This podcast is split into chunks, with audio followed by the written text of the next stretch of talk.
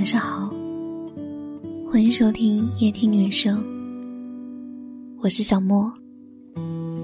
今天你还好吗？如果喜欢我的节目，欢迎关注我的微信公众号“夜听女生”。每天晚上，我都会有一段声音陪你入睡。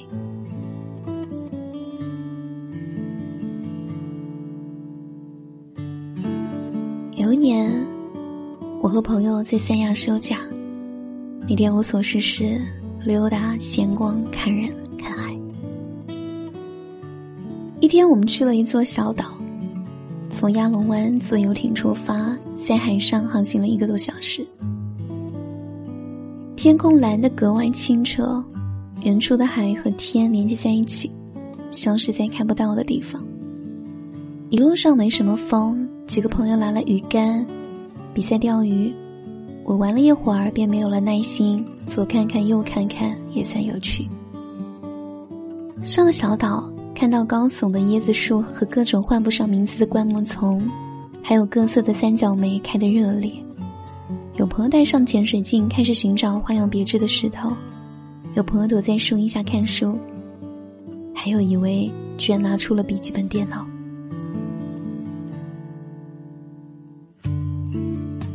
我们都很疑惑，拿笔记本电脑办公的这位同事，所以我们走过去问他：“干嘛出来玩还要带电脑啊？多扫兴！”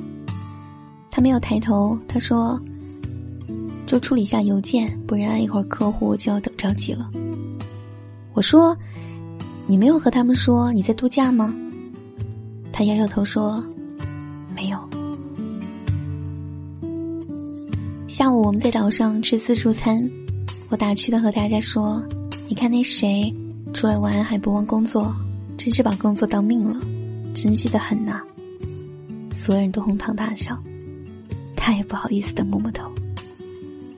最后他说：“没什么奇怪的呀，总不能每天无所事事吧？那多无聊呀。”那次一起同行的有公司的老总，有外企的高管，有自媒体的伙伴，还有一位做影视的朋友。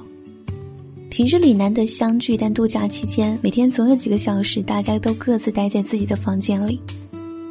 发微信问的时候，几乎每个人的回答都是：“我处理个工作，一会儿去找你们。”每天我们都会在海边散步，举着伞，摆出文艺的姿势，让朋友拍照，或者约好早晨看日出，或者一起去做 SPA。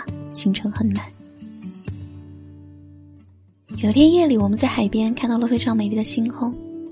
朋友说，只要一面对这种广阔的情境，就感觉自己格外渺小，觉得自己的工作生活都没有特殊的意义了，实在不值得一提。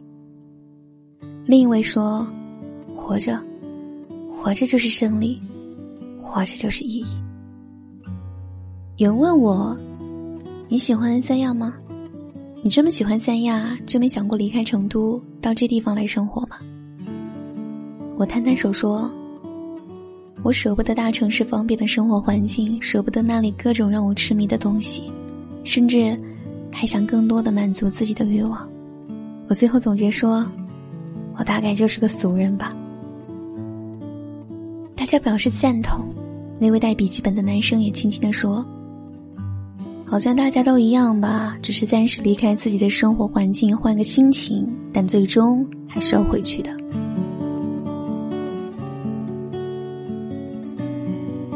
我认识许多大公司的高层领导和一些创业公司的老总，在和他们聊天的时候，焦虑和危机感是频繁出现的关键词。我曾说过这样的观点：人是靠着一定的焦虑值活下去的。将焦虑变成自己的动力，一步步达到想要的结局。但我也在思考，还算年轻的我们，到底在焦虑些什么呢？我在很多年前就有一个心愿，喜欢有山有水的地方，喜欢生活的环境是家家有水，户户有花，自己有家小客栈，生意不用太好，每天迎来送往，忙忙碌碌也怡然自得。我曾说。三十岁的时候，我就要这么做。有这个梦想的人应该不止我一个吧，但能做到的人却总是寥寥无几。我们都是少数派，我们都是芸芸众生中普通的一员。我们不是惧怕付出，而是害怕付出之后没有自己想要的结果，甚至会葬送了自己好不容易得来的稳定生活。于是，我们焦虑，我们焦虑彷徨，我们期待远离现在的生活，去看更广阔的世界。我们总在思考所做的事情有没有好的结果，是否具有格外的意义，它的因果在哪里？但我们要知道。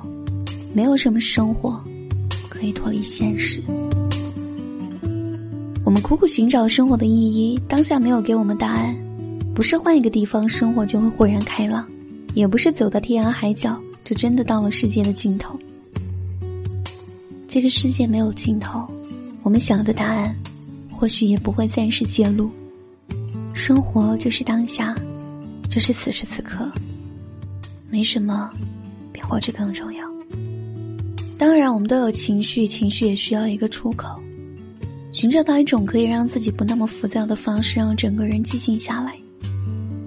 但我们想要的远方可以追逐，但对于很多人而言，都不是我们的终点。人不会一键重启，只能选择迂回或继续前行。我们要在我们的出口里自省、发现，而不是想着逃避。生活总是艰辛，日子依然漫长。你和我都是时代洪流里非常微茫的存在，但是，再渺小的个体也要活得敞亮、自在，散发着光芒。愿我们出走片刻，归来不再彷徨。晚安。铁道旁，赤脚追晚霞。玻璃珠贴个英雄卡，顽皮筋迷藏石桥下，姥姥有那些作业吧？铁门前篮筐银杏花，茅草屋可有住人家？放学路打闹嘻嘻哈，田埂间流水哗啦啦。就一天天长大，甜梦中大白兔碾压，也幻想神仙科学家，白墙上泥字简笔画。我们就一天天长大，四季过老梧桐发芽。沙堆里有宝藏和他，长板凳搭起一个家。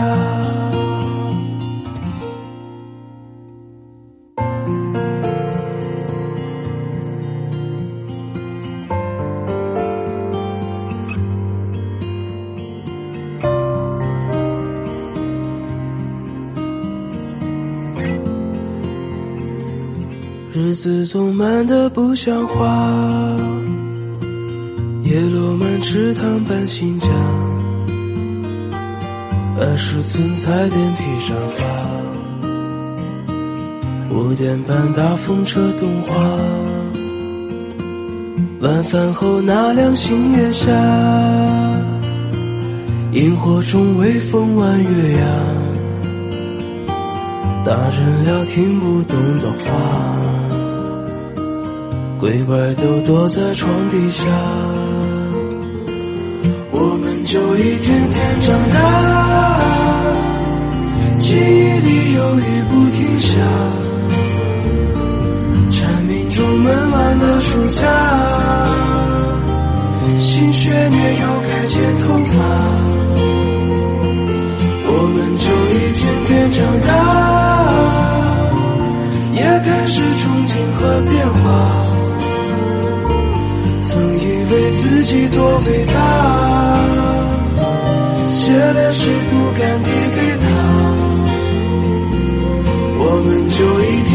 长大。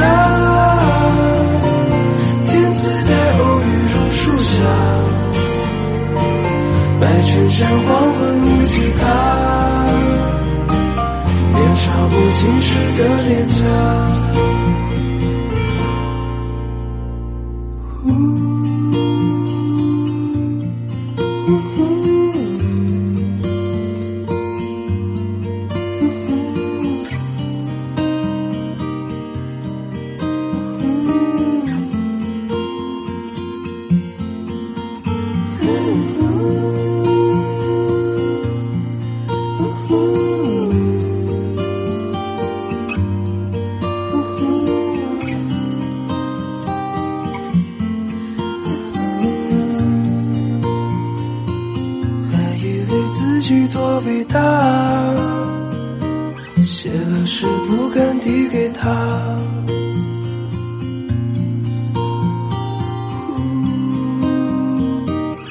好像是不敢递给他。